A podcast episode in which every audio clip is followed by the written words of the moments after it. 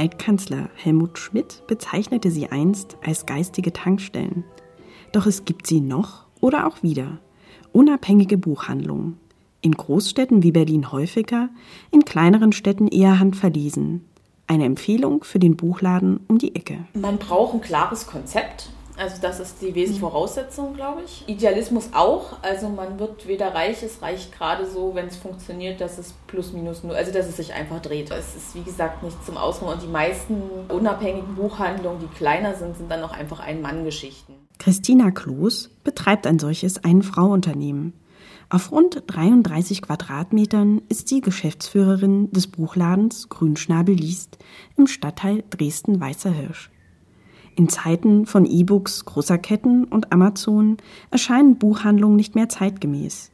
Trotz allem entschied sich die heute 32-jährige Christina Kloß bewusst für die Selbstständigkeit im Buchhandel. In Eigenregie seit jetzt eigentlich 2013, Januar. Ich war aber vorher hier schon angestellt. Ich habe es sozusagen mit aufgebaut und es hat sich dann einfach so entwickelt, dass das Angebot da war, das zu übernehmen.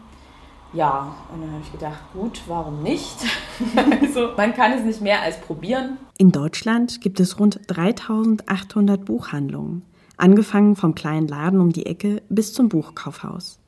Dabei unterscheiden sie sich vor allem in ihren Profilen.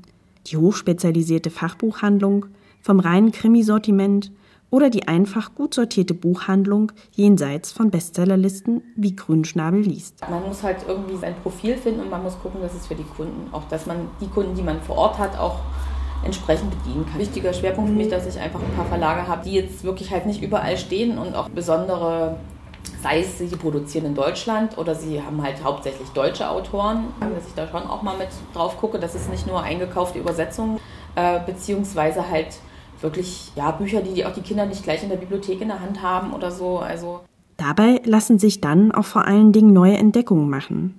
Doch es ist nicht nur das Sortiment, die Atmosphäre, die Kunden anlockt, wie die junge Buchhändlerin erklärt. Viele, die bewusst jetzt sagen, ja, nicht ins Internet, ich möchte mhm. gerne am Wochenende auch nicht nur zwischen, also wenn ich im mhm. Stadtviertel spazieren gehe, nicht nur ein Bäcker und ein Supermarkt, sondern halt auch noch andere Geschäfte. Das ist ja auch gerade so diese Buy-Local-Bewegung, die da jetzt ganz groß kommt, was ja auch sehr schön ist. Es geht ja nicht nur dem Buch an. Es ist halt so, dieses Bewusstsein kommt immer mehr, wo auch Kunden direkt sagen, ja, ich habe im Netz geguckt und ich bestelle es trotzdem bei Ihnen. Auch wenn es schwierig ist, eine Prognose für die Zukunft der kleinen Buchhandlung um die Ecke zu erstellen, ist die junge Buchhändlerin in ihrer Leidenschaft für Bücher nicht verbissen. Also ich bin jetzt nicht der Typ, der sagt, so das mache ich jetzt bis zum bitteren Ende.